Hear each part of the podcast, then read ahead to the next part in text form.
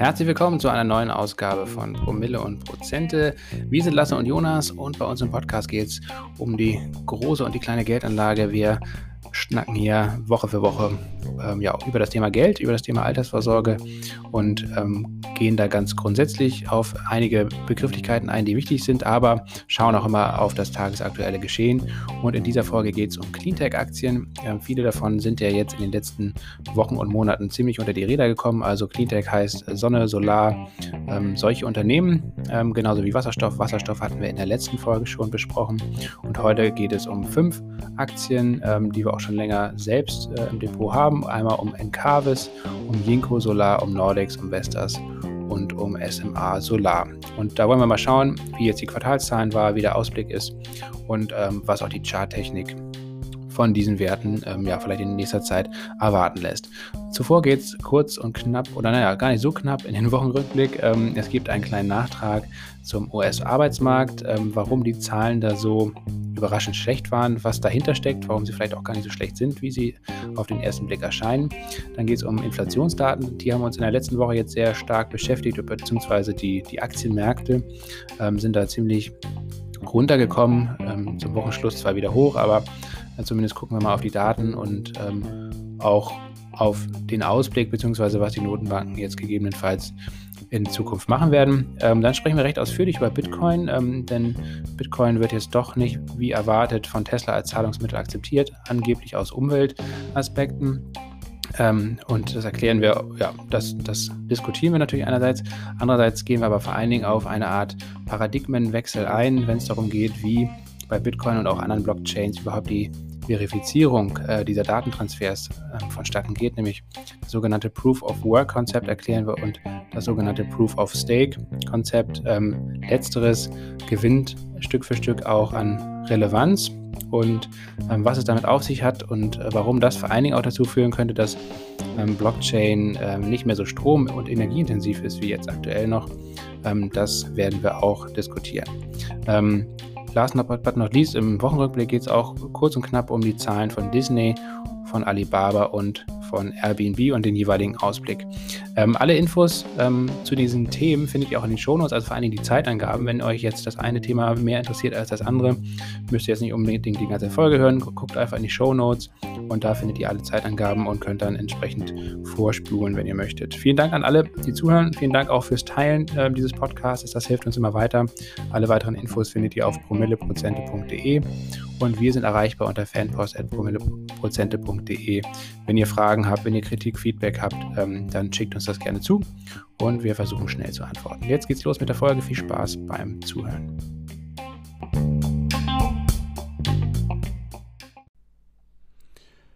Moin Jonas, Sonntagmorgen. Hey, ja. Sonntagmorgen, 16.05. Äh, und wir starten hier eine kleine flotte Aufnahme für Promille und Prozente. Ähm, normalerweise haben wir ja eigentlich schon alles im Kasten und äh, die Folge geht um 6 Uhr früh hier äh, live. Das haben wir diesmal leider nicht geschafft. Aber ähm, jetzt liefern wir es nach und äh, werden es auch dann gleich hochladen, sodass ihr es heute noch am Sonntag frisch und direkt äh, bei euch auf dem Podcast-Player oder im Ohr habt. Ähm, wir haben wieder eine vollgepackte Folge. Es soll heute um Cleantech-Aktien gehen, die ja in letzter Zeit ziemlich unter die Räder gekommen sind und wir schauen uns mal fünf Werte an, ähm, die auch bei uns im Musterdepot sind und äh, gucken, ob es da gegebenenfalls jetzt schon wieder ein positives Signal gibt. Ähm, die haben meistens auch alle schon Quartalszahlen vorgelegt.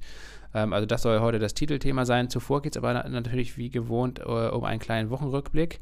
Da geht es einmal um die US-Arbeitsmarktdaten. Ähm, die haben wir ja schon letzte Woche gehabt. Ähm, aber da gibt es einen kleinen Nachtrag, warum die so schwach ausgefallen sind. Dann geht es um die Inflationszahlen, die vor allen Dingen jetzt in der vergangenen Woche, in der aktuellen Woche für sehr viele Turbulenzen am Aktienmarkt gesorgt haben. Und es geht um Elon Musk und ähm, ja, also eine Art Paradigmenwechsel bei Kryptowährungen, der eigentlich ganz interessant ist. Weg von Bitcoin hin zu Altcoins. Und last but not least schauen wir ganz, ganz kurz auf drei Einzelwerte, die auch Zahlen vorgelegt haben, nämlich Disney, Alibaba und Airbnb. Also volles Programm. Es geht los, Jonas. Vielleicht als allererstes ein kleiner Nachtrag zu den US-Arbeitsmarktdaten. Ja, Non-Farm Payrolls. Ne? Non-Farm heißt schon, also exklusive Landwirtschaft, neu geschaffene ähm, Jobs und ähm, schlechter als erwartet ausgefallen. Ja, genau, Non-Farm Payrolls, davon ist immer die Rede. Das äh, wollten wir vielleicht auch nochmal erklären, diesen Begriff Non-Farm, äh, also ohne Landwirtschaft. Äh, das sind quasi dann die neu geschaffenen Stellen in der US-Wirtschaft ohne eben die Farm, ähm, die weiß ich gar nicht, glaube ich, im, im Bereich oder im Gesamtarbeitsmarkt ist eigentlich auch wahrscheinlich ähnlich wie in Deutschland keine große Rolle spielen von den Zahlen her. Aber vielleicht hat das irgendwie, weil die USA ja auch lange Zeit ein Agrarland waren, ähm, das deswegen irgendwie so eine Bedeutung, warum das da nochmal so betont wird. Also nichtsdestotrotz, wie gesagt, es geht primär um Stellen, die neu geschaffen werden in der Industrie und bei den Dienstleistungsberufen, die sind ja deutlich schlechter ausgefallen. Also es wurden nur 200.000 neue Stellen im April geschaffen, erwartet waren 900.000. Äh, Aber, und das ist nämlich interessant, es ist gar nicht so sehr damit begründet, äh, dass es einfach äh, so wenig Arbeitsplätze gibt. Das stimmt nämlich nicht. Es gibt sehr viele neue Arbeitsplätze, aber ähm, Arbeitskräfte. Ähm, genau, es ist, es ist ein Angebotsproblem und kein Nachfrageproblem. Äh, das heißt also, viele Leute äh, bleiben tatsächlich noch zu Hause und das hat verschiedene Gründe. Einerseits sind ganz viele Schulen noch dicht. Äh, also Eltern können nach wie vor nicht richtig arbeiten und bleiben deswegen zu Hause. Dann zeigt das Helikoptergeld Wirkung, also das ganze Geld, was von ähm, der US-Regierung in, auch in Form von Arbeitslosenunterstützung zum Beispiel und ähm, ja, so eine Art, wie heißt denn das, Unterstützungschecks oder was, ne? Einfach ausgezahlt wurde. Das heißt also, viele Leute, gerade Leute, die im Niedriglohnsektor eigentlich arbeiten, die ähm, kriegen aktuell mehr Geld, als äh, wenn sie arbeitslos sind, als wenn sie arbeiten würden und bleiben entsprechend zu Hause.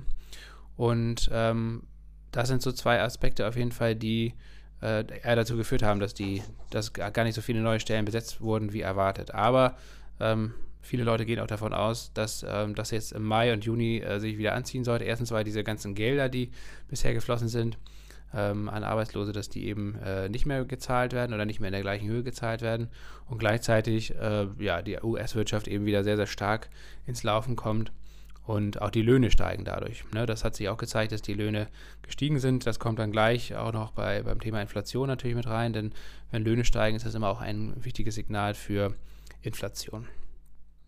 Ja, zuvor haben wir ja schon immer äh, die letzten Monate über die Vermögenspreisinflation gesehen und jetzt sieht man auch ähm, immer mehr dann doch die Sorge, ähm, dass äh, äh, angesichts steigender Verbraucherpreise, angesichts jetzt ähm, teilweise schon gestiegener Löhne, auch ähm, auf anderen Ebenen ähm, die Inflation Wirkung zeigt. Und das wiederum setzt dann auch die Zentralbanken unter Druck. Ne? Genau, also das nochmal ein kleiner Nachtrag, ähm, warum man, wann das eigentlich dieses Arbeitsmarktding in den USA eigentlich eher eine kurzfristige Geschichte war, ähm, die ja, ähm, ja auch so ein bisschen für Unruhe gesorgt hat oder zumindest die, die, Märkte überrascht hat, die aber langfristig jetzt eigentlich keine große Rolle spielen sollten. Das Thema Inflation wird uns, ähm, wie ja schon lange hier im Podcast immer wieder Thema, äh, uns das ganze Jahr, glaube ich, über beschäftigen. Da gab es jetzt tatsächlich Zahlen aus den USA und auch aus Deutschland und die sind deutlich stärker angestiegen als gedacht, ähm, nämlich in den USA auf Jahressicht im Vergleich zu 2020 um ähm, 4,2 Prozent immerhin. Ja, das äh, zu, zur Erinnerung, die Zielmarke der EZB äh, äh, sind, sind 2 Prozent, ne? was, was die Inflation angeht. Was, genau. Also was das Inflationsziel angeht in der Eurozone. Genau, in den USA ist es ebenso. Also auch da ist eigentlich das, das langfristige Ziel rund um 2%. Das wurde jetzt überschritten. Man muss aber auch so ein bisschen das einordnen, ähm, dass, ähm, dass die Werte letztendlich eigentlich keine große Überraschung waren, so wie sie jetzt präsentiert wurden. In, Deutsch, in Deutschland liegt die Inflation aktuell bei 2%. Also da ist sie mehr oder weniger in diesem Zielbereich der Notenbank. Ähm, warum? Ich glaube, die Zentralbanken kommen das äh, ganz entgegen. Ne? Die sind erleichtert. ja, genau. Das, das hast du ja letzte. Ja, ja, ja, genau, auf jeden Fall. Aber ich denke mal, im Mai jetzt, also für den laufenden Monat, wird es nochmal deutlich höher liegen, weil der sogenannte Basiseffekt dann noch stärker zugreift. Ne? Und das können wir kurz erklären. Ähm, der Basiseffekt ist gerade bei Inflationsberechnung eigentlich sehr wichtig, weil ähm, der in diesem Jahr ähm, besonders groß ist. Ähm, was heißt das überhaupt? Ähm, das geht immer darum, ähm, ist ja eigentlich immer ein, meistens ein Jahresvergleich, ein Monatsvergleich auch, aber vor allen Dingen äh, diese 4,2 Prozent ist jetzt auf Jahressicht.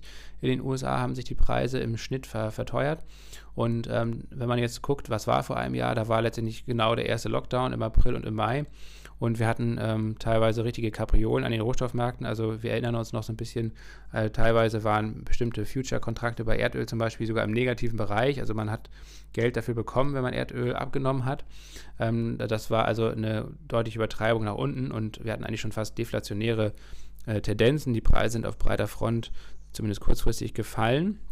Und ähm, das ist letztendlich der, der Vergleichswert, den wir jetzt haben. Und natürlich ist mit diesem ganz, ganz niedrigen Vergleichswert, mit diesem niedrigen Basiswert vor einem Jahr, ähm, es ist klar, dass jetzt ähm, die Preise ganz normal wieder gestiegen sind und wir jetzt aber gleichzeitig natürlich auch in diese Öffnungsphase kommen äh, und die Preise ohnehin anziehen, weil viel Nachfrage auf ein noch begrenztes Angebot stößt.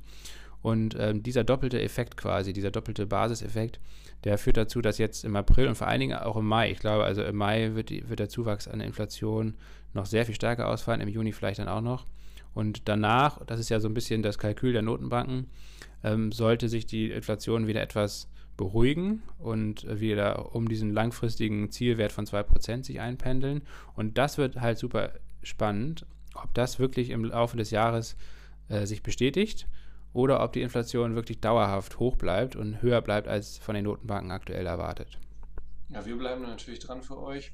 Ihr habt sicherlich auch jetzt äh, mehr und mehr ein Ohr und ein Auge drauf. Ähm, mehr dazu. Das wird auf jeden Fall ähm, eines der allerwichtigsten Themen, ne, auch hinsichtlich der äh, weitergehenden Zinspolitik. Also jetzt ist da jetzt noch überhaupt nichts abzusehen, dass die Notenbanken irgendwie die Zinsen in irgendeiner Form signifikant anheben. Aber grundsätzlich ist ja die, die, die EZB schon, äh, was, was das Anheben der Zinsen angeht, zumindest in der Tonalität ähm, etwas, ja, von Schärfe kann man nicht reden, aber dann doch äh, besorgter, macht jedenfalls macht es auf mich den Eindruck, was die Kommunikation angeht, als der EZB hinsichtlich der Inflation, als die, als die FED, äh, die ja mit ihrem Chef Jerome Paul da extrem beruhigend und schlichtend ist und äh, er so sagt, ja, komm, allerfrühestens Ende 2022. Aber wie gesagt, das begleitet uns, das, das wird uns das gesamte Jahr begleiten. Das wird in den Medien sicherlich noch stärker auftauchen. Jetzt erstmal nicht unruhig werden. Ähm, Lasse hat das mit dem Basiseffekt wunderbar erklärt. Ähm, ja, wir bleiben dran. Genau, vielleicht auch nochmal zur Erklärung, äh, wenn jetzt oft wird ja jetzt ähm, die Turbulenzen. Also man muss ja auch sagen, in dieser Woche ging es echt spürbar bergab. Am, am Montag hat noch der Dow Jones einen Rekordhoch bei über 35.000 Punkten erreicht, ist dann eigentlich in den Folgetagen äh, fast um 2.000 Punkte abgestürzt. Ähm, und auch beim, beim Nasdaq ging es natürlich ordentlich bergab, beim DAX und beim S&P auch. Ähm, und zum Wochenausklang hat sich das dann aber wieder beruhigt. Es gab einen starken Bounce, also eine starke Gegenbewegung wieder nach oben, ähm, wo die Kurslücken, also zumindest beim Dow und beim DAX eigentlich fast schon geschlossen wurden, beim Nasdaq nicht ganz. und jetzt ist halt die Frage, wie sich das in den nächsten Wochen einpendeln wird. Fakt ist auf jeden Fall, dass wir von der Zinsent äh, Erhöhungen noch ganz, ganz weit entfernt sind. Also wenn man jetzt liest, aha, äh, durch diese erhöhten Inflationswerte ähm, steigt die Sorge vor Zinserhöhungen, dann ist das eigentlich ziemlicher Bullshit, weil äh, wir werden in diesem Jahr definitiv 100% keine Zinserhöhungen haben, weder in den USA noch in Europa. Und selbst im nächsten Jahr wäre ich sehr vorsichtig. Also wenn überhaupt, dann Ende 2022 wird es die erste Zinserhöhung vielleicht geben und dann auch nur in den USA. In, in Europa wird das, glaube ich, sehr viel länger dauern. Ähm, was allerdings äh, sich wahrscheinlich zum Ende des Jahres hin anpassen wird, ist halt die, diese Anleihenkaufprogramme, weil die Notenbanken ja eben nicht nur über den Zins, den Leitzins, ähm, die den Geldmarkt beeinflussen, sondern eben auch über den Aufkauf von Staatsanleihen in den letzten Jahren immer mehr. Und ähm, da sind ja jetzt aktuell noch sehr hohe Kaufvolumina ähm, drin. Also allein die amerikanische Notenbank kauft, glaube ich, für 120 Milliarden Dollar im Monat äh, Staatsanleihen auf, US-Staatsanleihen. Und das wird sicherlich zum Ende des Jahres hin weniger werden. Und darauf wird der Markt äh, reagieren. Ne? Das ist halt, deswegen sind ja auch die, ähm, die US-Renditen oder auf äh, US-Staatsanleihen im März zum Beispiel so ein großes Thema gewesen. Und die Notenbank wird eben versuchen, zwar die, das Kaufvolumen runterzufahren, aber den Fokus zu verändern, also primär auf langlaufende Staatsanleihen zu gehen, äh, weil da die Zinsen höchstwahrscheinlich am stärksten ansteigen werden. Und um das zu minimieren oder abzumildern, den Schock quasi abzumildern, ähm, wird die, die Notenbank.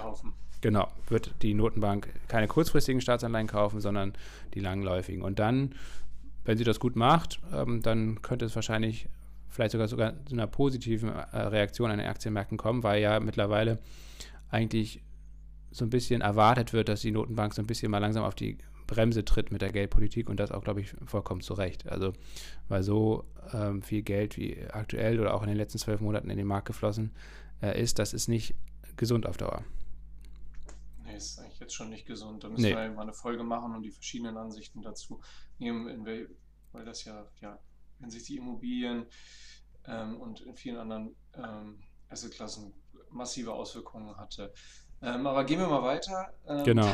damit wir so langsam irgendwann auch zu Cleantech kommen. Vorher kommen wir aber erst noch zu äh, dem aktuell mit Sicherheit bekanntesten Tweeter, zumindest in der westlichen Hemisphäre, vielleicht nicht nur in der westlichen Hemisphäre, Elon Musk, offiziell reichster Mann der Welt und ähm, auf den wird, äh, äh, der wurde ja äh, extrem viel mit Lob ähm, überhäuft, auch in der Kryptoszene, ne? äh, begeistert. Einerseits dieses, ähm, dieses ursprünglich als Parodie gestartete Projekt Dogecoin ähm, hat er letztlich auf die, muss man sagen, auf die Map geholt vor, vor wenigen Monaten.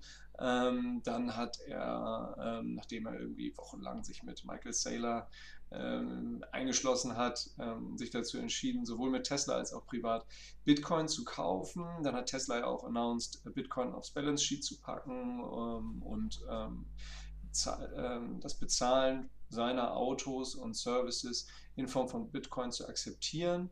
Ähm, und jetzt hat Elon Musk privat, meine ich, ähm, Bitcoin im Wert von 300 Millionen Dollar verkauft und Tesla hat jetzt äh, bekannt gegeben, ähm, dass sie jetzt ähm, Bitcoin nicht mehr als Zahlungsmittel akzeptieren. Also innerhalb von, ich weiß nicht, nicht mal sechs Wochen, ja, fast eine 180-Grad-Drehung oder man kann eigentlich sagen 180-Grad-Drehung.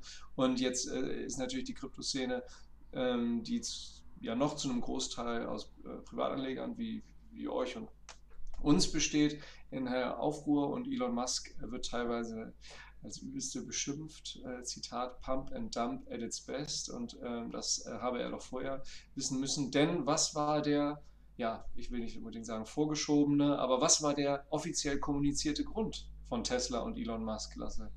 Ja, der war natürlich sehr fadenscheinig. Es geht um äh, Umweltaspekte. Also Tesla oder Elon Musk ist jetzt plötzlich aufgefallen, dass der Bitcoin ja aus Umweltaspekten äh, eine absolute Vollkatastrophe ist und äh, extrem viel Strom verbraucht.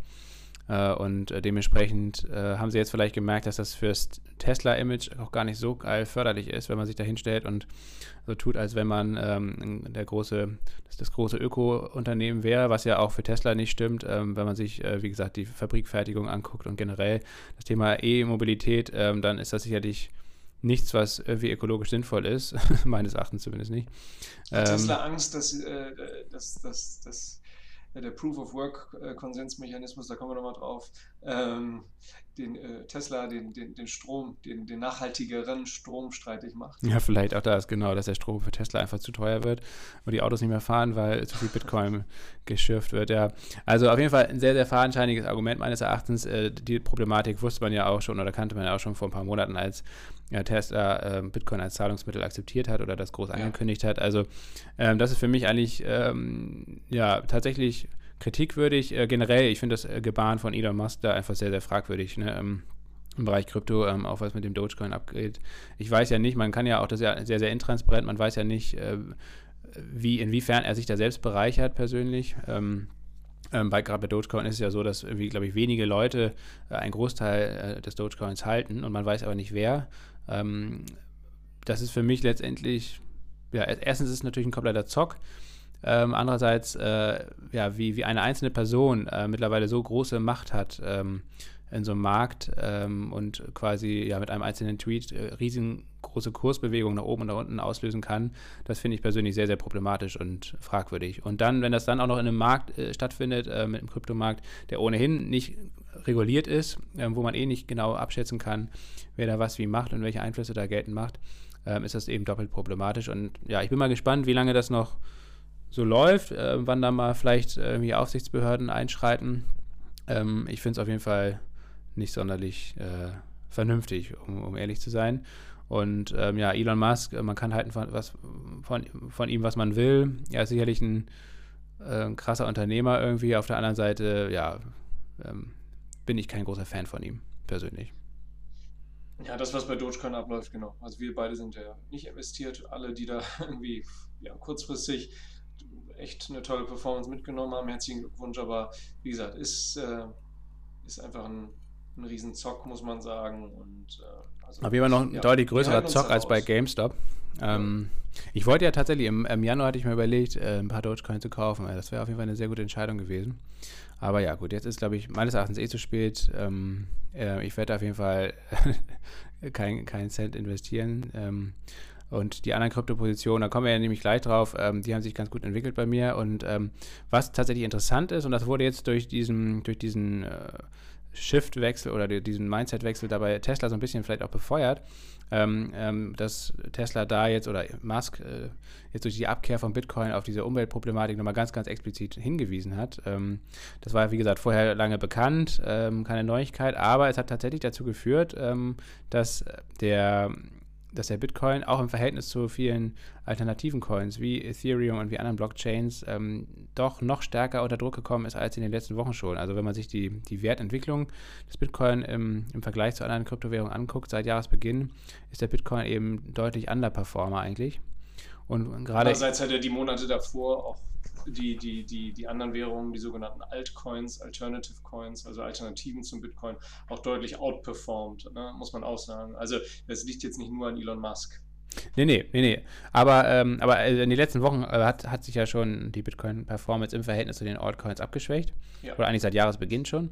Ähm, und das ist ganz interessant. Ähm, gerade Ethereum, ähm, die, die zweitgrößte Coin und letztendlich vor allen Dingen dieses ganze Netzwerk dahinter, das profitiert ja sehr stark gerade von. Also die, die Rallye ist ja extrem. Ähm, und ähm, ja, ich glaube generell, also auch Bitcoin ist ja wie gesagt so vom, vom, vom Nutzwert, würde ich jetzt mal sagen, einfach sehr, sehr begrenzt in meinen Augen. Ähm, das ist vielleicht ein, so eine Art digitales Gold, also eine Art Store of Value, Wertspeicher. Aber ansonsten hat die Bitcoin-Blockchain jetzt nicht mehr so wahnsinnig viel zu bieten, außer dass sie halt diese starke Marke Bitcoin irgendwie hat ne? und deswegen auch Anziehungskraft hat. Aber genau, die starke Marke und natürlich auch, ähm, dass es halt einfach ähm, ein Netzwerk ist, was, ähm, ähm was in, mit seinen Teilnehmern und seiner Community ähm, organisch gewachsen ist, viele Jahre Zeit hatte, in denen, in den Kryptos ja jetzt wirklich nur in einer kleinen Nische bekannt war und Zeit hatte, sich, sich, sich wirklich dezentral aufzustellen. Also Bitcoin ist insofern, so wie ich es äh, bislang verstehe, eigentlich in Sachen Dezentralität und Unabhängigkeit und ähm, ja, Schutz vor Manipulierbarkeit das Nonplusultra. Also ja, es ist, also da kommen wir, vielleicht erklären wir das kurz. Also kurz nochmal vorweggeschickt, ja, es ähm, es verbraucht natürlich viel mehr Energie ähm, über, über ähm, den Proof of Work Konsensmechanismus, ähm, aber es, es, bietet einen enormen Sicherheitsvorteil und ähm, das, äh, da sollte man sich vielleicht nochmal so Videos angucken vom im Kanal Blocktrainer oder, oder dem Blog Bitcoin verstehen. Wir hatten das auch mal in, in, äh, vorherigen Folgen verlinkt, können wir auch jetzt nochmal in die Show Notes packen, werden wir auch machen. Ähm, vielleicht fangen wir einfach mal an. Das, was du sagtest, Lasse, dieser, dieser Paradigmenwechsel von ähm, Proof of Work hin zu Proof of Stake. Also ganz kurz mal den Unterschied zu erklären. Was ja, genau, das ist wichtig. Mechanismus, ne? das, äh, das sind Algorithmen, die eine Einigung über, über, über den Status eines Netzwerks zwischen den Netzwerkteilnehmern ähm, erzielen oder erwirken. Und ähm, ja, da gibt es einmal POW und POS. Ähm, und grundsätzlich werden alle Transaktionen auf einer Blockchain, kann man auch wirklich übersetzen ins Deutsche, Blockkette, kann man sich auch bildlich wie eine Kette vorstellen. Alle Transaktionen werden in verschiedenen, in einzelnen Blöcken festgehalten. Und in einem äh, Block, der ist halt gefüllt mit Informationen, befinden sich unter anderem mehrere Transaktionen, ähm, unter anderem auch ähm, die Information, wann das zeitlich passiert ist, ähm, wer die Teilnehmer waren, natürlich in verschlüsselter Form. Und wenn neue Transaktionen, neue Informationen hinzukommen, ähm, also der Blockchain, der Blockkette in Form neuer Blöcke angehängt werden, geschieht das in chronologischer Reihenfolge, also zeitlich korrekt. Und ähm, diese Blöcke können, wenn einmal ähm, geprüft und validiert, der Blockchain hinzugefügt werden. Also die Blockchain wird dann praktisch, die Kette wird immer länger. Und wenn die dann einmal validiert wurden von, äh, von den Teilnehmern ähm, oder einem Teilnehmer, äh, kommen wir noch zu, ähm, können diese Blöcke nicht mehr im Nachhinein verändert werden, ohne dass ähm, das gesamte Netzwerk ähm, beschädigt wird, beziehungsweise in seiner, ja, ich sag mal, ähm, übertragenen Sinne Integrität gestört wird. Das ist schon mal das Gute. Und ähm, ja, in öffentlichen Blockchains kann man dann halt immer einsehen, was, was eigentlich passiert ist. Das heißt, es gibt halt auch äh, im Nachhinein natürlich eine Kontrollfunktion darüber, ob, ob da jemand im Nachhinein vielleicht versucht, Schmuh zu machen. Deswegen sage ich, wenn jemand im Nachhinein versuchen würde, da was zu verändern, dann ähm, ja, würde, das, würde das auffallen. Ähm, und es gibt eben, es gibt natürlich, ich, so wie ich es gelesen habe, mehr, mehr als nur zwei Konsensmechanismen, aber die Proof of Work und Proof of Stake sind eben die bekanntesten. Bitcoin ist ja ähm, die bekannteste Kryptowährung und ähm, die basiert auf einem dezentralen, ja, kann man sagen, Buchhaltungssystem oder auf einer dezentralen Datenbank, die wiederum auf der Blockchain-Technologie beruht. So, so kann man das ähm, vielleicht einmal, einmal zusammenfassen. Und dieser, ähm, und dieser diese, diese, dieses dezentrale Buchhaltungssystem oder diese Blockchain ähm, erzielt eben ähm, äh, Konsens zwischen den Netzwerkteilnehmern und ähm, validiert Transaktionen, neue Blöcke über den sogenannten Proof of Work Algorithmus. Und ähm, alle Transaktionen werden durch bestehende Teilnehmer geprüft, also die, die, die, die Teil des Netzwerks sind, die ihre die Teile oder ihre komplette Rechenleistung ähm, der Blockchain oder in dem Fall dem Bitcoin-Netzwerk zur Verfügung stellen.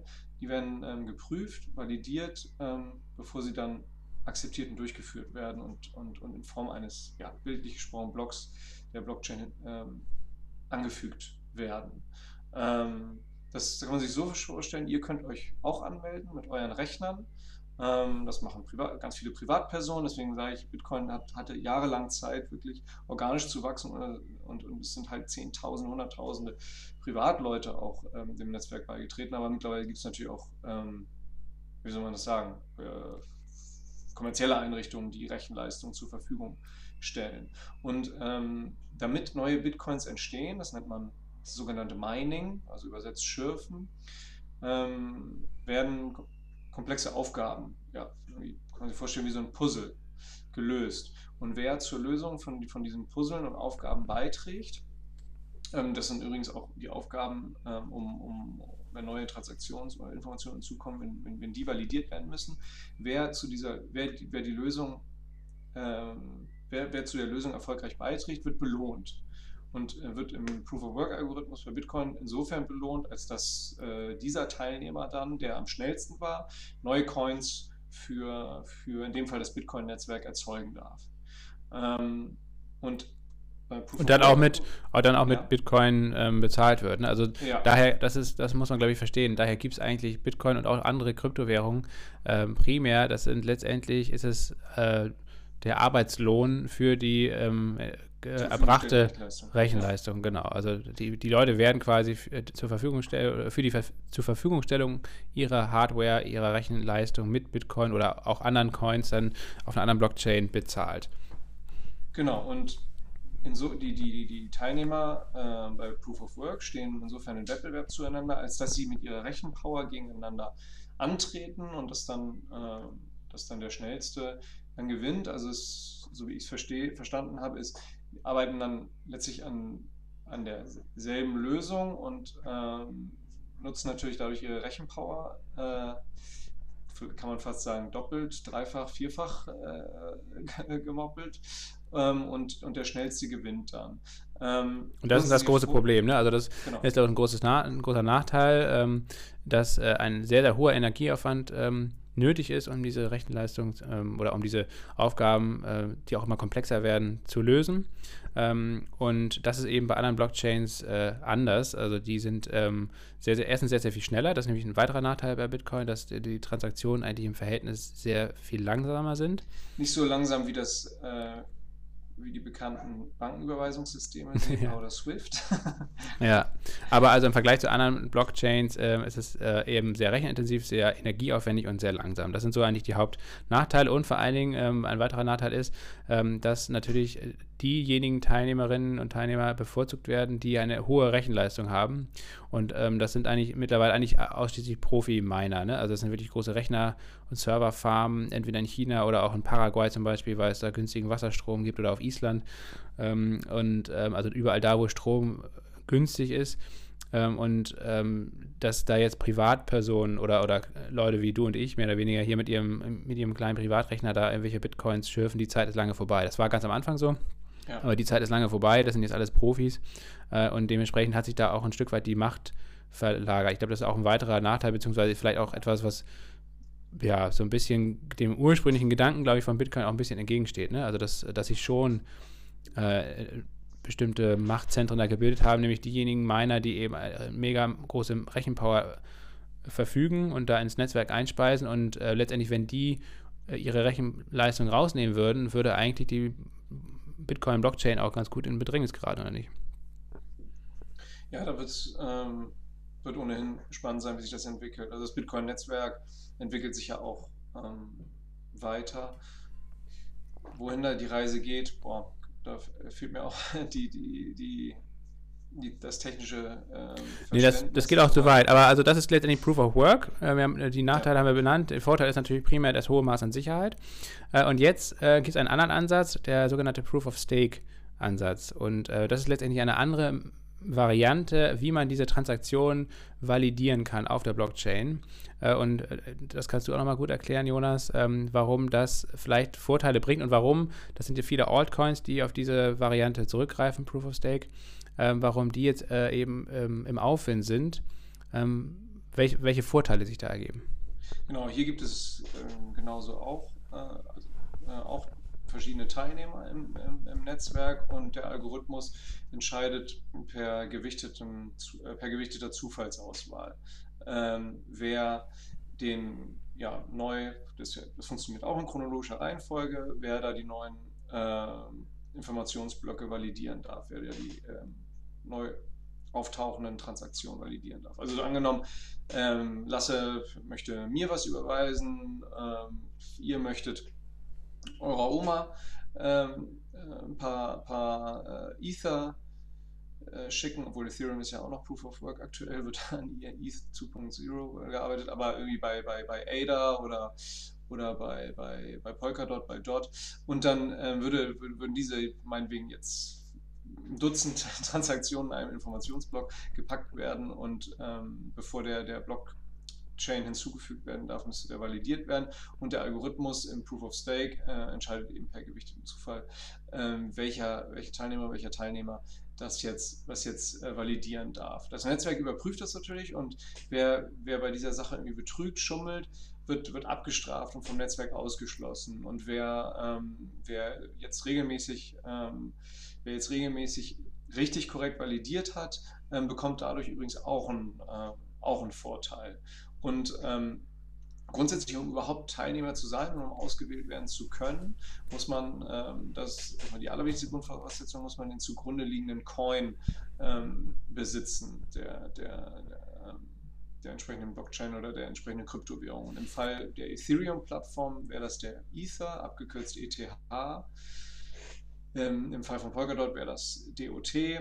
Ähm, und im Fall von Cardano wäre das ADA, ADA. Und ähm, Warum jetzt ähm, gewichtete Zufallsauswahl? Also je mehr Coins, äh, im Fall von Ethereum, je mehr Ether ihr habt und besitzt und haltet, desto höher ist die Wahrscheinlichkeit, dass der äh, Algorithmus euch für die Validierung neu ähm, zu validierender Informationsblöcke, Transaktionsblöcke auswählt.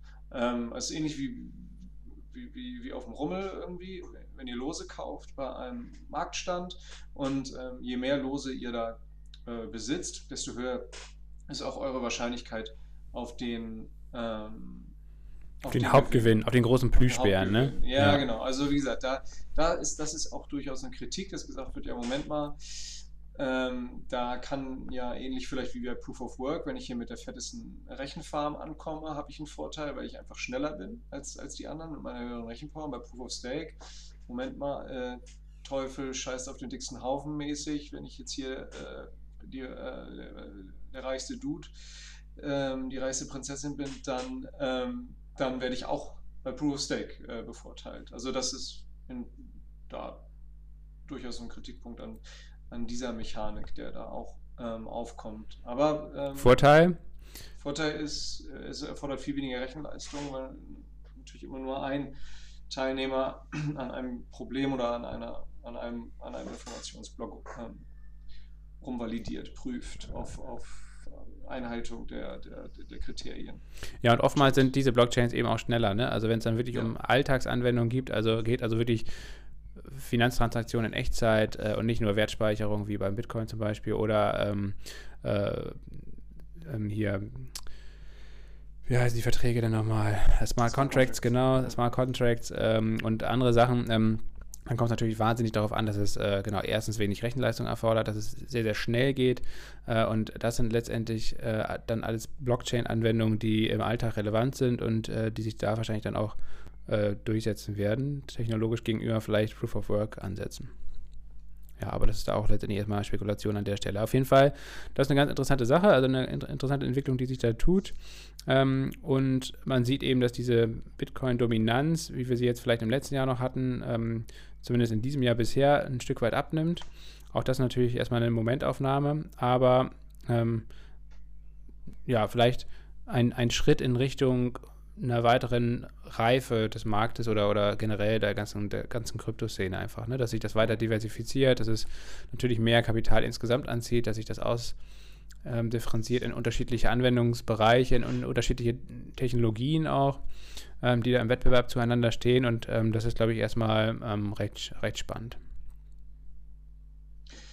Auf jeden Fall. Vielleicht noch abschließend zu sagen, bei Proof of Stake ist es auch so, dass, ähm, dass man dann mit einer äh, ja, Transaktionsgebühr, ähm, Gas-Fee wird es genannt, GAS, Gas-Fee, Gasgebühr, ähm, dann bezahlt wird von denjenigen, die die Transaktion in, in, in Auftrag geben.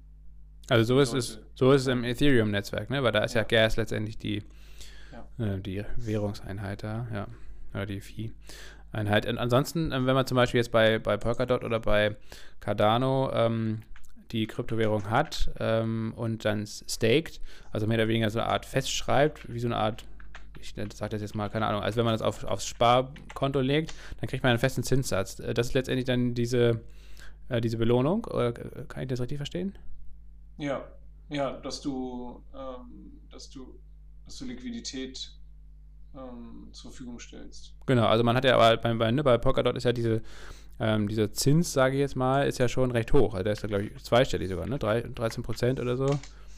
Ähm, ja, die, genau, diejenigen, die, die ihre, ähm, die da für das Netzwerk ihre, ihre Coins zur Verfügung stellen, die werden belohnt, weil, ähm, was man nicht vergessen darf, Bitcoin ist letztlich, ist ja gedeckelt. Es gibt, äh, es wird die maximale äh, Menge an in Umlauf sich in Umlauf befindenden Bitcoins in irgendeiner Zukunft, ein paar äh, Dutzend Jahren, ist auf jeden Fall bei 21 Millionen gedeckelt. Das ist, das ist in der Programmierung so angelegt. Ähm, aber viele, viele andere Kryptowährungen ähm, sind, ähm, sind, nicht, sind nicht begrenzt und haben da durchaus auch natürlich dann Potenzial zur Inflation. Und dann gibt es Modelle, die, die aktiv äh, deflationär wirken. Also bei Bitcoin jetzt vielleicht, man sagt, es ist, es ist, es ist halt gedeckelt, aber was zum Beispiel deflationär wirkt bei Bitcoin ist, wenn jetzt Leute ihre Bitcoins verlieren. Ähm, da wollen wir jetzt nicht zu stark ins Detail oder überhaupt nicht ins Detail gehen, wie das passieren kann, aber es kann halt sein, dass Leute Zugriff auf ihre Bitcoins verlieren und so weiter. Und dann verschwinden die, die, die Bitcoins insofern, als dass sie nicht mehr äh, dem, dem Netzwerk oder generell auf der Welt zur Verfügung stehen. Das würde dann deflationär wirken. Und, und andere Währungen haben, ich will nicht sagen das Problem, aber das ist ja auch dann teilweise bekannt, dass es, ähm, dass Inflation geben kann, indem neue Coins kreiert werden können. Und dieses Staking schützt sozusagen diejenigen ähm, und belohnt auch diejenigen Teilnehmer, die, die das zur Verfügung stellen, ähm, ihre, ihre Coins.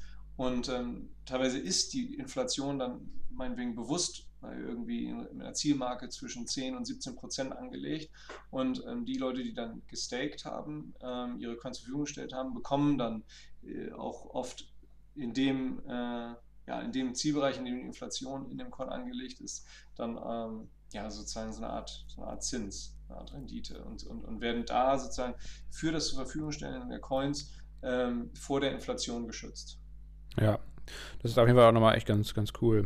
Zusätzlich zum Wertzuwachs, den es ja vielleicht dann gibt und bisher zumindest bei uns ähm, gab. So, ähm, Jonas, jetzt müssen wir schnell mal ja. zu den restlichen Themen hier kommen. Ähm, die wollen wir, also die drei kurzen Unternehmenszahlen hier von Disney, Alibaba, Airbnb, die wollen wir gar nicht so ausführlich besprechen. Aber äh, wir haben die ja bei uns im Musterdepot, dementsprechend äh, zumindest ein paar Worte oder Sätze dazu. Ähm, Disney hat Quartalszahlen vorgelegt, ähm, die waren eigentlich auch soweit im Rahmen der Erwartung. Was allerdings nicht im Rahmen der Erwartung war, war der, war der Zuwachs bei den ähm, Abos äh, im Streaming-Bereich. Ähm, das war halt so ein bisschen enttäuschend. Dementsprechend äh, ist die Ab Aktie da unter Abgabe gedruckt gewesen. Hat sich jetzt ja generell so von den Rekordhochs in den letzten Wochen so ein bisschen wieder nach unten entfernt und läuft da, glaube ich, gerade in einen recht spannenden charttechnischen Bereich rein. Also wer äh, ja, sich Disney vielleicht nochmal ins Depot holen will, da könnte sich das zumindest jetzt mal auf die Watchlist packen und da ähm, beobachten ähm, und dann vielleicht auch äh, zugreifen. Auf jeden Fall gab es einen ganz guten, oder gibt es mittlerweile einen ganz guten Rabatt im Vergleich zum Allzeithoch, den es jetzt, ähm, das es jetzt ja vor, ich weiß nicht, anderthalb bis zwei Monaten, glaube ich, gab. Ähm, bei Alibaba, auch da äh, war die Zahlen ziemlich durchmischt. Äh, der Umsatz ist zwar um 70 Prozent gestiegen, aber der Gewinn, äh, es gab gar keinen Gewinn, sagen wir es mal so. Ähm, natürlich bedingt vor Dingen durch den Alma-Effekt, äh, durch diese Milliardenstrafe, 2,8 Milliarden Dollar, ähm, die da Alibaba an die chinesische Regierung abdrücken musste äh, bezüglich der Monopolvergehen. Ähm, nichtsdestotrotz waren aber auch ohne dieses, dieses Einmaleffektes ähm, ähm der Gewinn recht überschaubar oder zumindest unter der, den Erwartungen. Und das wiederum ist eigentlich vielleicht sogar die negativere Nachricht, äh, denn das signalisiert, dass die Margen bei, bei Alibaba Stück für Stück unter Druck geraten, vor allen Dingen auch durch den verstärkten Wettbewerb durch Pinduoduo zum Beispiel oder JD. Ähm, und ja, die Aktie hat entsprechend auch negativ reagiert, ist jetzt sowieso ja schon in den letzten sechs bis neun Monaten sehr schlecht gelaufen und hat jetzt nochmal äh, die wichtige Unterstützung dabei 220 Dollar gerissen nach unten. Und ähm, ja, also ich würde sagen, wir haben ja nach wie vor Alibaba-Positionen im Depot. Die werden wir jetzt auch noch halten, aber einen Neueinstieg äh, würde ich da auf, auf, jeden Fall nicht machen, aktuell zumindest nicht, bevor sich das mal irgendwie. Ähm, äh, ist noch einiges an Unsicherheit. Ja, genau, bis da endlich, endlich mal eine Bodenbildung drin ist. Man denkt, dachte ja immer schon, es ist mal langsam der Boden gefunden, bei, zumindest mal bei 220 Dollar. Auch dieser Boden ist jetzt nicht ähm, nachhaltig gewesen und ist also nach unten gerissen. Jetzt wahrscheinlich die nächste wichtige Zone, da die 200er Horizontalunterstützung bei 200 Dollar. Ähm, naja, wie dem auch sei, ähm, es wird, glaube ich, immer klarer, ähm, dass ähm, welche Risiken ähm, allen China-Aktien innewohnen.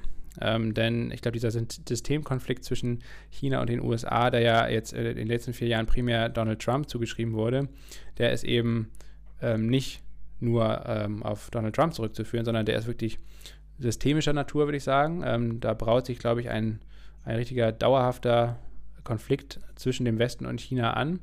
Und ähm, dementsprechend bin ich mittlerweile so der Ansicht, dass, dass alle China-Aktien, ganz egal wie toll sie operativ aufgestellt sein ähm, können, ähm, einfach wirklich ja, Hochrisiko-Investments sind auf jeden Fall, weil man nicht absehen kann, ähm, ja, inwieweit sich da dieser Konflikt weiter zuspitzt, inwieweit auch an den an US-Börsen gelistete chinesische Unternehmen da ähm, vielleicht auch degelistet werden könnten oder anderen Sanktionen unterliegen in Zukunft. Ähm, von daher, ja, man muss jetzt nicht sofort alles verkaufen, ähm, aber man sollte definitiv mit Stops arbeiten und man sollte auch ähm, diese Aktien sehr, sehr schmal gewichten im Depot. Das ist zumindest meine persönliche Einstellung dazu.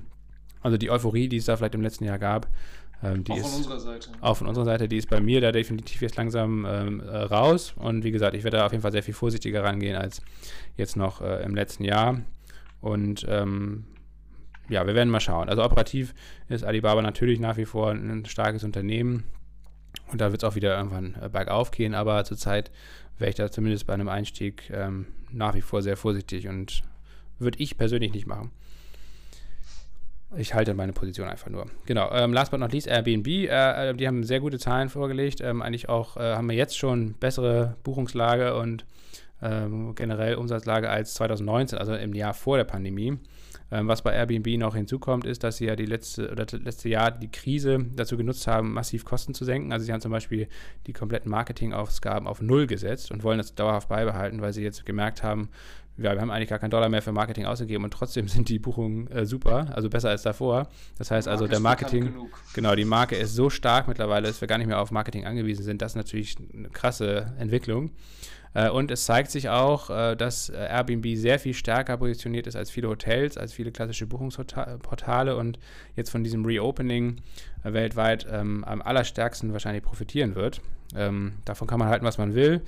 Ähm, Airbnb steht ja auch berechtigterweise immer wieder stark in der Kritik, ähm, weil es Gentrifizierung treibt und äh, die Preise in, in Innenstädten und um, so weiter, ja, also für Wohnimmobilien natürlich in die Höhe treibt. Ähm, aber Fakt ist, das Geschäftsmodell ist sehr, sehr widerstandsfähig, sehr, sehr erfolgreich. Und ähm, es zeigt sich jetzt, dass viele Leute eben noch nicht, zwar unbedingt reisen wollen, aber nicht unbedingt im Hotel übernachten wollen aufgrund von Corona ähm, und eher so ein privates oder privat anmutendes Domizil vorziehen, wie es halt Airbnb im Portfolio hat. Ähm, und hinzu kommt, ich habe jetzt leider den Termin nicht im Kopf, aber ich glaube nächste Woche schon, ähm, wird Airbnb anscheinend so eine Art Firmen-Event machen, so ähnlich wie das Apple immer macht und hat angekündigt, die größten Änderungen äh, bei Airbnb auf der Plattform seit der Gründung ähm, vorstellen zu wollen und auch einen Ausblick zu geben, wie Airbnb denkt, dass sich Reisen äh, in Zukunft entwickeln wird, jetzt nach Corona. Und das wird, glaube ich, ein sehr, sehr spannendes Ding. Event, ja. Ein sehr, sehr spannendes Event. Ich könnte mir auch sehr vor gut vorstellen, dass auch gerade kurzfristig, Airbnb ist jetzt ja auch deutlich zurückgekommen vom Rekordhoch. Ich glaube, rund um 200 Dollar war das Rekordhoch. Jetzt ist die Aktie, glaube ich, gerade bei 142 Dollar oder so. Ähm, ich könnte mir vorstellen, und das werde ich mir jetzt nächste Woche mal angucken, ähm, dass es gerade kurzfristig vielleicht würde ich dann einen guten Bounce mal geben könnte nach oben. Ähm, vielleicht ist das mal so ein kleiner Zock-Trade. Mal schauen. Ähm, also das werde ich mir persönlich zumindest mal angucken. Und ja, Airbnb, also aus reiner Investmentperspektive definitiv wahrscheinlich auch langfristig sehr gut aufgestellt im Vergleich zu ja. klassischen Hotels und im Vergleich zu klassischen Reiseunternehmen. Gut, das soll es äh, zu diesen drei Werten gewesen sein. Airbnb ist übrigens ja gar nicht bei uns im Musterdepot, dementsprechend, ähm, also Alibaba, Disney sind bei uns im Musterdepot, sind auch nach wie vor da ähm, drin. Halten wir, wie gesagt, würden wir beide Aktien jetzt nicht aktuell kaufen. Disney vielleicht eher noch, also da, das könnte man sich tatsächlich langsam mal wieder angucken, wenn man da jetzt noch nicht drin ist. Alibaba, wie gesagt, wäre wär ich, wär ich persönlich vorsichtig und ich halte meine Position, werde die aber nicht weiter aufstocken oder nachkaufen. Ja, Preisalarm bei Preisalarm bei 150 Euro drin. Bei Alibaba? 182 Dollar. Ja. Ja, ja, mal gucken, wenn das da noch hinkommt, ja, dann mal gucken, ob man dann überhaupt noch zugreifen sollte. Oder was es dann schon wieder für Hiobsbotschaften in der Zwischenzeit gegeben hat. Dann kaufen wir die Kanonen donnern. Ne? Ja, genau. Oder ins fallende Messer greifen, jetzt, je nachdem. Jetzt ist, jetzt, ist, jetzt ist wieder die Ruhe vom Sturm. Ja. Aber wir bleiben da dran. So, genau, jetzt kommen wir zum Titelthema. Ähm, wir haben jetzt ja schon fast eine Dreiviertelstunde hier wieder gequatscht, ähm, aber ich glaube, das waren auch viele spannende Themen. Ja, jetzt kommen wir mal nochmal zu fünf Cleantech-Aktien. Bei Cleantech ist es ja genauso wie bei vielen anderen Momentum-Werten. Letzte Woche hatten wir hier Wasserstoff gecovert. Bei Wasserstoff sieht es ja alles andere als gut aus. Ähm, das, äh, ja, im Gegenteil sieht es sehr, sehr schlecht aus, auf jeden Fall. Also da ist wirklich klassischerweise eine Blase geplatzt. Bei Cleantech-Aktien ging es jetzt auch sehr stark nach unten. Aber ich glaube, äh, Jonas, da sind wir einer Meinung, das ist trotzdem noch eine etwas andere Situation als bei Wasserstoff, denn viele Unternehmen im Bereich Wind und Solar ähm, haben zwar jetzt stark korrigiert, haben auch im ersten Quartal meistens schwache Zahlen vorgelegt, aber haben dann doch deutlich bessere Aussichten und sind ein vom Geschäftsmodell her schon sehr viel weiter, sehr viel reifer als jetzt ähm, Wasserstoffunternehmen. Ne? Genau, reifer ist Und auch Gewinne, ähm, wenn sie dann auch hier und da schwach ausfallen oder schwächer als erwartet, aber es gibt auch Gewinne. Das heißt also, Cleantech-Aktien sind tatsächlich jetzt demnächst vielleicht mal wieder ähm, ein Blick wert und dementsprechend wollen wir jetzt fünf Titel hier kurz mal besprechen, die auch alle bei uns im Musterdepot sind, ähm, die wir auch alle größtenteils selbst halten und dementsprechend fangen wir an mit Encarvis, ein deutsches Unternehmen, was Windparks und Solarparks betreibt. Ja. Plant, baut und auch betreibt. Milliarden Euro bewertet. Ist jetzt nicht sportbillig von der, von der Bewertung laut Vista mit einem 2021er KGV von, von 30. Ähm, also das Unternehmen müsste jetzt 30 Mal den für 2021 prognostizierten Gewinn zu erwirtschaften, um sich selber zurückzukaufen. Ähm, aber Lasse, du hast recherchiert, der Umsatz im, im ersten Quartal, was, äh, wie du mich aufgeklärt hast, ohnehin äh, oft das schwächste Quartal ist in dem, in dem Sektor, ähm, weil der Umsatz ähm, des ersten Quartals ähm, war noch mal schwächer als, als im letzten Jahr. Warum geht es ja. mit Wind so runter? Die Grünen werden doch jetzt demnächst in Deutschland. ja, Aber das ja mal gucken. Erstmal müsste sie erstmal das schaffen, genau. Äh, bei den Grünen ist es ja auch oft so, dass die Prognosen sehr viel stärker sind als am Ende dann die tatsächlichen Quartalszahlen oder die richtigen Ergebnisse. ähm, sehr oft wie bei Wasserstoff dann. Äh, aber das werden wir dann im Platz September die, sehen. Platz dann die Bündnis 90 Blase. Ja, wenn wir Pech haben, genau. Naja, also bei Encarvis war es so, ähm, das letzte Jahr, das Jahr 2020, da war das erste Quartal sehr, sehr stark, weil die Witterungsbedingungen einfach fantastisch waren. Es gab sehr, sehr viel Wind, dementsprechend auch sehr viel Windstrom und sehr viel Windumsatz. Ähm, dieses Jahr war es alles andere als äh, positiv. Da war es meteorologisch eben ähm, sehr viel schlechter. Der Umsatz ist um 10% auch im Jahresvergleich gesunken. Der Gewinn ist auch äh, gesunken, hat sich sogar, oder das EBIT, also äh, der, der, Nettogewinn hat sich sogar ähm, auf 13 Millionen Euro halbiert. Ähm, das ist, wie gesagt, primär einerseits auf diese ungünstigen Witterungsbedingungen zurückzuführen. Ähm, es gab vor allen Dingen sehr wenig Wind. Ähm, in den USA, das hatten wir ja auch schon besprochen, ähm, da hat, hat ja zum Beispiel RWE und auch NextEra schon drunter gelitten, also diese großen Stromkonzerne, die ähm, ja auch verstärkt im Bereich erneuerbarer Energien unterwegs sind. Die haben ja auch viele Windparks zum Beispiel in Texas. Wir hatten im Februar so einen äh, ja, historisch fast einmaligen Wintereinbruch in Texas, wo es da über mehrere Wochen hinweg äh, teilweise minus 20 Grad kalt war in Texas. Das ist, wie gesagt, ja eigentlich ein Bundesstaat im Süden der USA, der jetzt nicht unbedingt dafür bekannt ist für harte Winter. Und da waren dann zum Beispiel viele Windanlagen einfach wochenlang äh, außer Gefecht gesetzt, weil sie festgefroren waren. Ähm, und das hat, äh, wie gesagt, in der ganzen Branche eben für schwache Umsätze gesorgt, für wenig Stromerzeugung, auch in, den, auch in Deutschland, in Europa, wo Encarvis jetzt ja primär unterwegs ist, hat sich das ähm, ähnlich gezeigt. Ähm, es wurde einfach viel weniger Strom produziert und konnte entsprechend verkauft werden. Und andererseits gibt es nach wie vor sehr hohe Investitionskosten. Auch das hat dann auf die Marge gedrückt. Und ähm, hat dafür gesorgt jetzt, dass der, ja, das erste Quartal eben sehr durchwachsen war. Aber, das ist das Gute jetzt, ähm, der, ähm, der Ausblick wurde bestätigt, die Jahresprognose wurde bestätigt und ähm, in den nächsten drei Quartalen, also bis Jahresende, soll es da äh, deutlich bergauf gehen. Und dementsprechend ist Encarvis langsam aber sicher vielleicht wieder ein Blick wert. Man muss sagen, jetzt rein charttechnisch betrachtet, ist der Abwärtstrend intakt. Ähm, also kurzfristig kann der Kurs ja auch durchaus weiter unter Druck geraten. Und ähm, ich glaube, der aktuelle Kurs ist so bei 15,36 Euro, glaube ich. Das war der Schlusskurs von Freitag. Ähm, man kann sich das mal vielleicht auf die Watchlist packen oder einen Preisalarm reinstellen, so vielleicht im Bereich zwischen 13 und 14 Euro, ähm, bei 13,48 und äh, da ist ungefähr eine Unterstützung und äh, die nächste Unterstützung ist dann bei 11,25 Euro, also rein charttechnisch betrachtet. Ist ähm, aber, muss man sagen, ein spekulativer Wert. Ne? Es ist nach wie vor ein spekulativer Wert. Ähm, und äh, wie gesagt, charttechnisch ist der Abwärtstrend intakt. Das heißt also, man muss ja jetzt vielleicht nicht sofort einsteigen. Man kann sich das mal auf die Watchlist setzen, man kann sich mal einen Preisalarm setzen bei 14 Euro, bei 13,50, bei 13 Euro. Und wenn der Wert in den Bereich nochmal fällt, dann würde ich schon sagen, dass das langfristig ein ausrichtsreiches Ding ist ja. und ähm, gut aufgestellt ist. Es gibt ja auch eine Dividende zum Beispiel. Also dann würde ich da durchaus, ich persönlich würde dann durchaus wieder ähm, zugreifen. Wir halten euch hier ohnehin auf dem Laufenden, wenn bei uns der, der Preisalarm bei, bei 13.30 schrillt. Ja, genau, wir versuchen das zumindest dann ähm, in der Signal-Gruppe oder so zu covern. Ähm, Jinko Solar, Jonas, ist ja, der zweite Wert. Riesen, riesen Solarpanel, äh, Solarproduzent aus, ähm, aus China. Also, genau, Weltmarktführer. Weltmarktführer, genau, das auch noch dazu. Also Weltmarktführer bei Solarmodulen. Ähm, da ähm, sieht man an dem Chart halt auch richtig, dass da zumindest bei Jinko Solar eine, eine, eine, Euphorieblase geplatzt ist. Ne? Also ich meine, die Total, waren ja. auch schon vor der Blasenbildung ähm, Weltmarktführer, haben, haben, haben, im Sektor verhältnismäßig große Umsätze gefahren, logischerweise. Aber da hat man auch gesehen, wie, ähm, wie im letzten Jahr einfach ähm, bis Anfang dieses Jahres diese ganzen Cleantech-Aktien und wieder Solar-Aktien unfassbar gehypt waren. Das war ja vor vielen, vielen Jahren schon mal der Fall. In Deutschland wird man sich an, an, an wie heißt er? Der As, As, Asbeck? Ähm, ja, Asbeck, Frank Asbeck, der Solarkönig, der, der, der, der, Sonnenkönig. Der Sonnenkönig, der Solarkönig.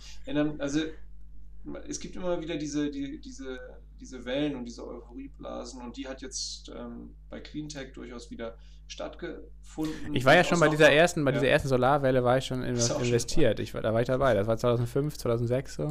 Ähm, Hast du auch schon beim Aspekt die Luft rausgelassen? Nee, ich habe erstmal, ja, ich habe erstmal, äh, war ich mit dabei äh, bei Solar World und bei Q-Sales.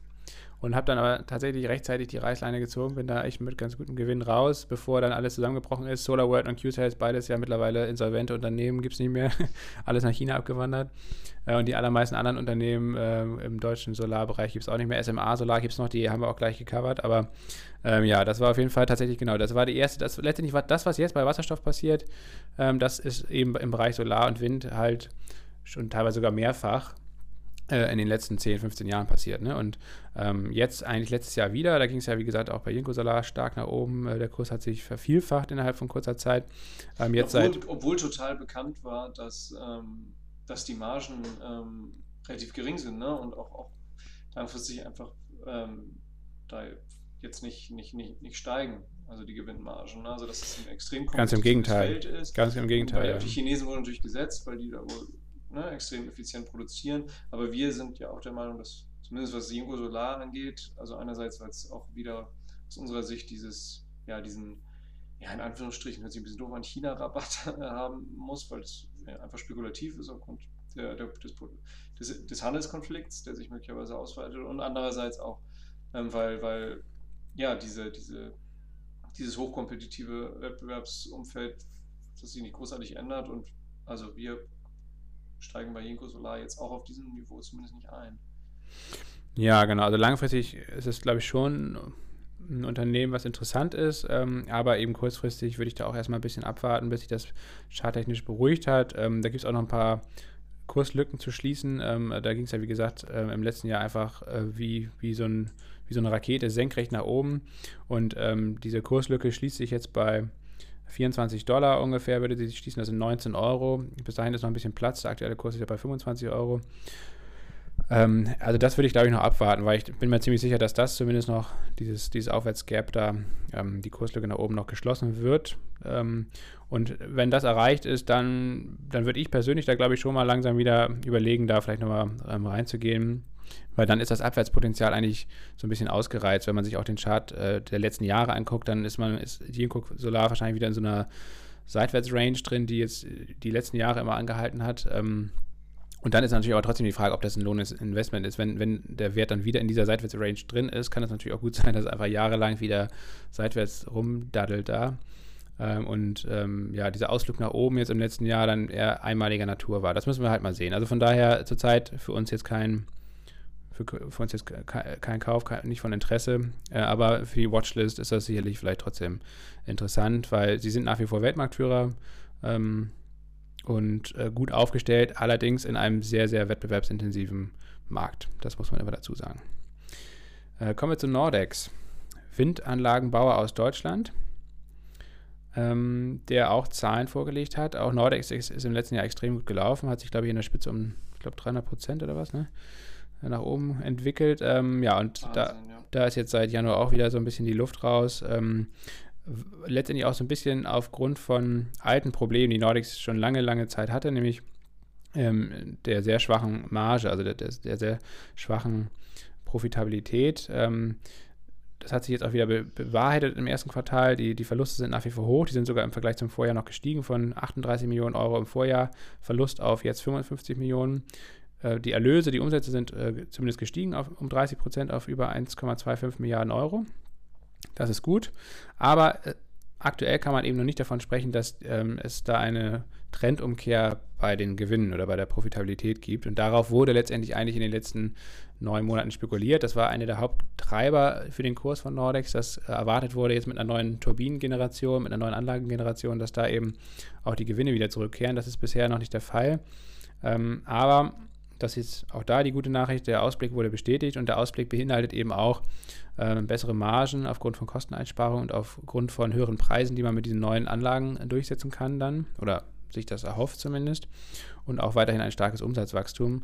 Ähm, von daher ist Norvex, Nordex ähnlich wie die anderen, äh, die anderen beiden Werte davor aktuell für mich kein Kauf. Also auch da werde ich erstmal Seitenlinie einnehmen, äh, Watchlist ähm, und mir einen Preisalarm im Bereich von 1495 bis 1575 einstellen. Also vielleicht den ersten Preisalarm mal bei 1575 und dann nochmal bei, weiß ich nicht, 1550 oder 14 Euro, äh, 15 Euro, Entschuldigung. Ähm, das ist vielleicht ein interessanter Bereich, äh, das ist auch ein Unterstützungsbereich. Äh, und wenn man, wenn sich die, die Aktie da wirklich stabilisieren sollte, dann wäre es für mich auf jeden Fall vielleicht mal wieder ein, eine kleine Position wert. Aber wichtig auch da zu betonen, sehr spekulativer Wert, sehr volatiler Wert. Ähm, entsprechend, wenn man sich da einkaufen sollte, dann sollte man das entsprechend auch mit einer kleinen Positionsgröße tun. Ja, können wir vielleicht noch kurz sagen, ich habe eh nach den, nach, nachdem diese Euphorieblase so ähm, dann durchaus spektakulär geplatzt und die Zahlen so äh, zurückgekommen sind, ist für diesen Sektor allgemein irgendwie gerade so eine ja, starke Ernüchterung äh, eingetreten, so nehme ich das wahr. Ähm, ja. Ist ja auch oft ein Sektor, der ja vielleicht aufgrund des Zeitgeistes in Industrieländern irgendwie oder die Menschen, ähm, die ähm, ja viele Bürgerinnen und Bürger ähm, dann irgendwie auch erstmal ja, Wert auf nach, einen nachhaltigeren Lebensstil legen und man sicherlich einfach auch auf der Suche ist, danach ähm, das, das auch richtig umzusetzen. Also jeder, die meisten hoffentlich wissen auch, dass letztlich wir äh, die größten Verursacher von, ähm, was weiß ich, von Müll sind und, und, und, und, und Ressourcenverbrauch etc. Ähm, nichtsdestotrotz äh, gibt es halt diesen Zeitgeist und den Wunsch danach, ähm, sein Geld dann, ähm, das Thema haben wir ja äh, oft genug, ähm, sein Wunsch, das Geld eben nachhaltiger anzulegen.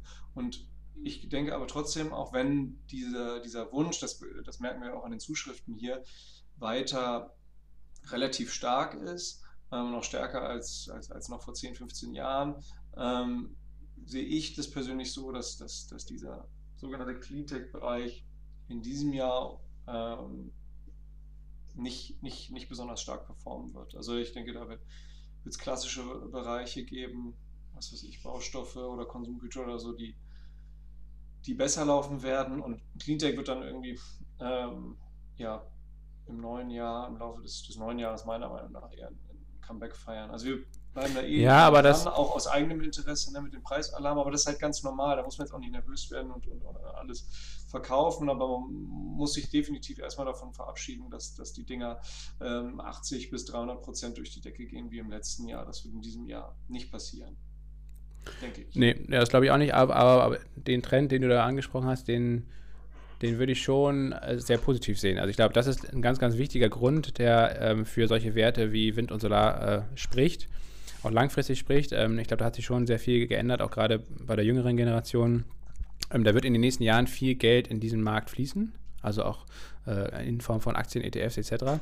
Und gleichzeitig, wenn wir große Förderprogramme haben, wir werden äh, einen großen Zubau an Wind- und Solarenergie weltweit haben, ähm, das heißt also, diese Unternehmen sind da gut aufgestellt. Also langfristig macht das schon Sinn und dementsprechend sollte man sich das eben jetzt vielleicht auch wirklich mal auf die Watchlist packen mit Preisalarm und also engmaschig beobachten, weil ich könnte mir vorstellen, dass es, wie gesagt, vielleicht jetzt nochmal kurzfristig ein bisschen weiter runter geht, aber dass das langfristig eine tolle Perspektive ist, äh, nicht nur aus nachhaltiger Perspektive, sondern vielleicht auch aus Investmentperspektive und dass sich im Laufe dieses Jahres auf jeden Fall gute Einstiegsmöglichkeiten da geben. Ne? Also vielleicht, wie gesagt, echt im Sommer äh, und dass dann, dass wir dann im Herbst vielleicht sogar schon wieder einen, ähm, einen Aufschwung erleben da, ähm, auch mit den stärkeren ähm, Quartalszahlen im, im weiteren Verlauf und, ähm, und dass es dann im nächsten Jahr vielleicht wieder deutlich spürbarer bergauf gehen kann. Also ich glaube schon, ähm, dass man das engmaschig beobachten sollte und äh, dass sich das dann auch wirklich lohnt. Aber man muss jetzt, wie gesagt, nicht sofort mit dem Finger im Abzug sein und da morgen dann äh, direkt einsteigen. Das, das glaube ich eben nicht.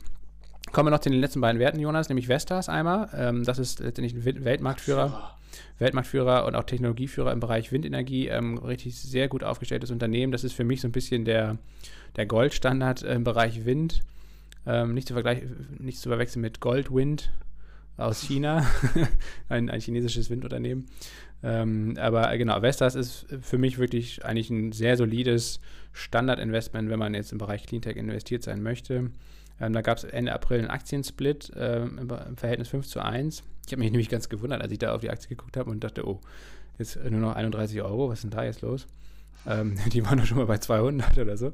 Ähm, aber gut, äh, da war, der, da, da war die, äh, der Schreck äh, nur von kurzer Dauer. Also es gab einen Aktiensplit, das führt ja normalerweise, hatten wir auch eine Folge zu, ähm, führt ja normalerweise dazu, dass, dass die Kurse eigentlich dann eher äh, davon profitieren, weil die Aktie optisch günstiger erscheint äh, und das dann zusätzliche Anlegerinnen und Anleger anzieht. Das war bei Vestas jetzt nicht der Fall. Allein seit dem Aktiensplit hat die ähm, Aktie in einem schwachen Marktumfeld nochmal um 20% eingebüßt. Äh, und auch das erste Quartal war, äh, wie bei den anderen Werten, ebenfalls schwach. Der Ausblick wurde aber bestätigt. 16 bis 17 Milliarden Euro Umsatz äh, in diesem Jahr sind angepeilt, mit einer deutlich höheren Marge als zum Beispiel bei Nordex, 6,6 bis 7 Prozent. Ähm, und dementsprechend, also Vestas ist da eben sehr viel profitabler und auch schon seit Jahren als Nordex. Und für mich das solidere Investment ähm, in diesem Vergleich. Auch da sollte man jetzt aber kurzfristig vielleicht abwarten. Ähm, bei 27 Euro ist eine ganz wichtige charttechnische Unterstützung. Das ist, glaube ich, das, das Tief im, im März gewesen. Und ähm, das sollte die Aktie jetzt erstmal nicht mehr reißen. Also wenn das da weiter runter geht, hm, ja, dann, dann ist nach unten auf jeden Fall noch ein bisschen Luft wahrscheinlich wieder. Dann könnte es auch nochmal ordentlich runtergeben. Und dementsprechend würde ich das jetzt persönlich abwarten, ob das hält und ob sich die Aktie da jetzt im Bereich von 30 Euro fängt. Wenn sie das tut, könnte ich mir persönlich vorstellen, dass ich da nochmal ein bisschen meine Position aufstocke. Sehr schön. Ich mir in diesem Moment lasse trotzdem mal einen Preisalarm bei äh, 27 gesetzt. 27,50 gesetzt. Ab, Abstauberlimit. Ja, das wäre natürlich top. Also wenn, das wäre natürlich das Optimum, wenn die Aktie nochmal dahin kommt und dann aber abtreten nach Norden. Äh, das wäre natürlich äh, top. Dann, äh, dann wäre das sicherlich ein Kauf, glaube ich, auch aus technischer Sicht. Ja, und ich habe weiterhin noch diesen äh, Global Clean Energy ETF, da ist Vestas Windsystem ja auch ähm, logischerweise relativ stark gewichtet. Ja, aber das ist wie gesagt einer der größten Player da im Markt, der ist eigentlich auch in jedem ETF drin, der irgendwie was mit erneuerbaren Energie zu tun hat, ist Vestas immer ganz, ganz sicher am Start. Äh, letzte Aktie, SMA Solar, deutscher Solartitel. Ähm, äh, Solarmodule werden ja in Deutschland schon lange nicht mehr hergestellt. Ähm, SMA Solar stellt Wechselrichter her. Das heißt, das sind diese, ist die Technik, die dafür sorgt, dass aus dem, aus dem Strom, der in der Solarzelle produziert wird, dass das auch vernünftig ins Netz eingespeist wird. Da muss verschiedene Spannungen, muss da irgendwie hin und her geswitcht werden. Da bin ich natürlich auch kein technischer Fachmann hier. Aber auf jeden Fall diese, diese Teile da ist äh, SMA Solar auch äh, sehr, sehr gut aufgestellt, auch technisch sehr gut aufgestellt. Ähm, die werden also in den nächsten Jahren da, glaube ich, auch eine gute, gewichtige Rolle spielen. Ähnlich wie bei allen anderen Unternehmen, die wir hier hatten, jetzt äh, schwaches erstes Quartal. 240 Millionen Euro Umsatz statt 287 im Vorjahr, also Umsatzrückgang. Aber, und das ist das Positive, der Gewinn konnte deutlich erhöht werden. Ähm, der war letztes Jahr nur ganz schwach positiv, jetzt er, liegt er bei 8 Millionen immerhin, 8 Millionen Euro. Und auch der Ausblick ist bestätigt und ähm, positiv. Ähm, das ist ja ähm, ähnlich wie bei, bei den anderen Unternehmen. Auch da kurzfristig nochmal ein bisschen Ruhe bewahren. Ähm, wichtige Unterstützung liegt da bei 30, zwischen 30 und 40 Euro. Der Kurs ist jetzt bei 42,50 Euro. Ich glaube, ja, richtig wurde jetzt, glaube ich, in der letzten Woche sogar kurz, kurz getestet, die Unterstützung da. Ich glaube, hat bisher gehalten. Wenn sich das jetzt ähm, bestätigen sollte und dass da nicht unterschritten wird, das Niveau zwischen 39 und 40 Euro, dann wäre ich auch für SMA Solar auf jeden Fall positiv gestimmt. Bei der Ausblick und ansonsten ähm, sind, ist das eigentlich echt ein guter Wert, ein solider Wert. Natürlich auch im letzten Jahr stark gestiegen, aber auch da ist jetzt ja im Vergleich zum, zum Rekordhoch ähm, auch wahrscheinlich im Januar, Februar, auch schon wieder ordentlich Luft nach oben. Das heißt also, wenn sich das jetzt beruhigt da langsam und ein Boden gefunden wird, dann ähm, könnte man auch bei SMA Solar sicherlich da mal ein paar Dinger ins Depot legen. Ja, ja also Eier ins Nest legen. Ja, genau. Also da ist für mich, da setze ich mir den Preisalarm bei, bei 35,50 und dann nochmal ein bei, bei 31 Euro. Also, also so 30, 31 Euro der Bereich aus meiner Sicht absolutes Stand, zumindest Stand jetzt wäre das ein absolutes Schnäppchen. Abstauerlimit, ne? Kauflimit da zwischen 30 und 31 bei SMA. Keine Anlegerberatung, logischerweise ist meine persönliche Investmentmeinung. Ähm, man muss natürlich immer gucken, wenn, wenn, wenn, wenn, die, wenn der Preis dorthin geht, ob sich dann auch die, die fundamentalen ähm, Rahmenbedingungen nicht auch nochmal signifikant geändert haben. Vielleicht äh, das, äh, was weiß ich, Bilanzbetrug oder sonst irgendwas oder, oder dann doch ähm, wieder volle Pulle auf Atomkraft ähm, und solche Geschichten. Das muss man natürlich zumindest noch mal kurz im Blick haben und ähm, kurz abchecken. Aber ja, SMA Solar wäre für mich so ein, so, ein, so, ein, so ein Ding. Also ja, 35,50 Preisalarm gerade eingehackt und, und bei 31 Euro auch nochmal. Also Stand jetzt wäre das, glaube ich, ein tolles Kaufniveau, meiner Meinung nach. Ja, ich glaube nicht, dass es da nochmal hinläuft, aber ähm, ich würde dich beglückwünschen, wenn es klappt. Bei BYD hat es ja auch geklappt, Jonas. Da hast du ja auch ein Abstauberlimit gesetzt. Allerdings auch jetzt kurzfristig betrachtet auch wieder mit, ähm, mit, äh, mit dem Finger zu schnell am Absch ab, äh, Abzug, oder? Weil äh, BYD. Nee, noch, kann man, noch kann man sich sagen. Ich habe ich hab ja mal gesagt, BYD kaufe ich, kauf ich das nächste Mal bei 15,50 Euro ein. Hast du immer gesagt, da geht die nie wieder hin. Hm. Und jetzt habe ich ähm, nicht, der Preisalarm bei 15,50 wurde ausgelöst und ähm, das ähm, ist dann aber noch so weit abgerutscht, dass ich dann zu 15,16 Euro gekauft ja, habe. das ist gut. Äh, Freitagsschlusskurs war 15,58, aber ähm, du hast insofern recht, würde ich sagen, als dass äh, die Aktie ist da auf jeden Fall nicht aus dem Schneider. BYD ist, ist auf jeden Fall ähm, ein sehr spekulatives Ding. E-Mobilität ist eh haha, ist gerade äh, ähm, ne, Volkswagen und so weiter sind auf dem Vormarsch, auch batteriemäßig. BYD ist ja auch, auch ein, ein wichtiger, ein großer Batteriehersteller, ein großer Player in dem Bereich, aber ähm, die Konkurrenz ähm, äh, ist, ist aufgewacht. Ähm, zum Beispiel in Form von, von Volkswagen durchaus mit, mit, mit ordentlich Power unterwegs. Und äh, ich würde auch sagen, Tesla sieht, sieht weiter schwierig aus vom, vom, vom Chart her. Also ich persönlich würde jetzt auch nicht gerade nicht in, Tesla gehen, äh, auch wenn es jetzt vielleicht günstig erscheint von den Allzeithochs hinweg. Und auch BYD, ich bin da wirklich mit einer sehr, sehr kleinen Position ähm, rein. Ne? Also irgendwie wirklich 0,5 Prozent, irgendwie meines zur Verfügung stehenden Anlagevermögens. Also ähm, Bei BYD auf jeden Fall ja auch eine schöne ähm, Schulterkopf-Schulterformation wie aus dem Lehrbuch, ne? Wie aus dem Bilderbuch, kann man ja fast sagen. Ja, richtig. Ja. Also meiner Meinung nach, also kann, wie gesagt, kann, kann, jetzt durchaus schnell mal, äh, schnell mal abdrehen, hoch, äh, hoch auf irgendwie den Bereich ähm, ja, 1850, 1950, so, ne? Da kann man dann mal irgendwie jetzt, jetzt, jetzt schnell mal 20, 20 25 Prozent mal mitnehmen, kann durchaus passieren, aber ähm, dass es auch nochmal äh, zügig auf den Bereich 1250 bis, bis, äh, bis 14 Euro da in dem Bereich abrutscht, finde ich, gibt auch das her. Also wir machen ja eh zum allergrößten Teil Bayern Hold und, und BYD, das war jetzt eher so ein Ding, mal kurzfristig versuchen 20, 25 Prozent mitzunehmen in dem Bereich, aber wie eben angesprochen, nur meine persönliche Investitionsmeinung, keine Anlageberatung äh, und ähm, kann durchaus jetzt auch nochmal runtergehen. Deswegen bin ich da eben nur mit einer sehr kleinen Position reingegangen, aber wenn es aufgeht, ist es auch cool. Das kann übrigens bei Tesla genauso laufen, weil ähm, da ist, äh, die sind ja jetzt am Donnerstag, glaube ich, auf das Tief von, von Anfang März gefallen ja. und da dann am Freitag wieder hochgedreht. Ähm, das sieht auch erstmal so aus, als ob das als Unterstützung wieder gehalten hat. Ähm, ja, genau. Also ein kurzfristiger Zock-Trade bei Tesla könnte auch von Erfolg gekrönt sein. Aber ja, langfristig würde ich auch da ja, Tesla erstmal. Ich bin ja, wie gesagt, nie in Tesla investiert gewesen und bin auch nach wie vor skeptisch. Bin auch kein Freund von Elon Musk. Also von daher würde ich mich da lang, äh, ja, mit, mit langfristigen Investitionen ohnehin zurückhalten. Wenn, dann äh, bin ich mal hier und da äh, long oder short auf kurzfristiger Basis mit ein paar kleinen Zockereien im genau. kleinen Bereich. Und das gucke ich mir dann vielleicht nächste Woche mal wieder an, ob das bei Tesla auch erfolgreich sein könnte. Gut. Äh, Jonas, das war's. Äh, lange Folge. Mann, Mann, ja, Mann. Genau. Ja, wir, wir bleiben weiter eng dran an dem Cleantech-Sektor. Das hat äh, eigentlich schön zusammengefasst, kurz vor, äh, bevor wir auf Vestas umgeschwenkt sind ähm, oder eingeschwenkt sind, dass, ähm, dass ja, langfristig die Aussichten in dem Bereich gut sind. Die Euphorieblase da ist ganz klar geplatzt. Ähm, da ist auf jeden Fall, würde ich sagen, noch Katerstimmung bei, bei vielen Anlegern angesagt. Die Charts sehen auch noch äh, vulnerabel aus.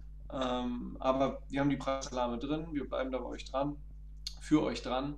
Und ähm, wer in dem Bereich investiert ist, zum Beispiel in dem Global Clean Energy, ähm, ja, muss jetzt auch nicht die Nerven wegschmeißen. Was durchaus schade war, rückblickend betrachtet, ist, dass, dass, dass der Plug Power so stark gewichtet war und dass Plug Power sich da wirklich äh, alles andere als mit Ruhm bekleckert hat. Ähm, gut, da hoffe ich, dass ihr da auf unseren Ratschlag Anfang des Jahres, ich glaube Ende Januar, ne, hatten wir, mhm. ja, muss man sagen, auch mit etwas Glück, mit sehr gutem Timing da, ähm, da auch äh, vorgewarnt und, und, und, und, und da die Verkaufsansagen in unserem Musterdepot umgesetzt.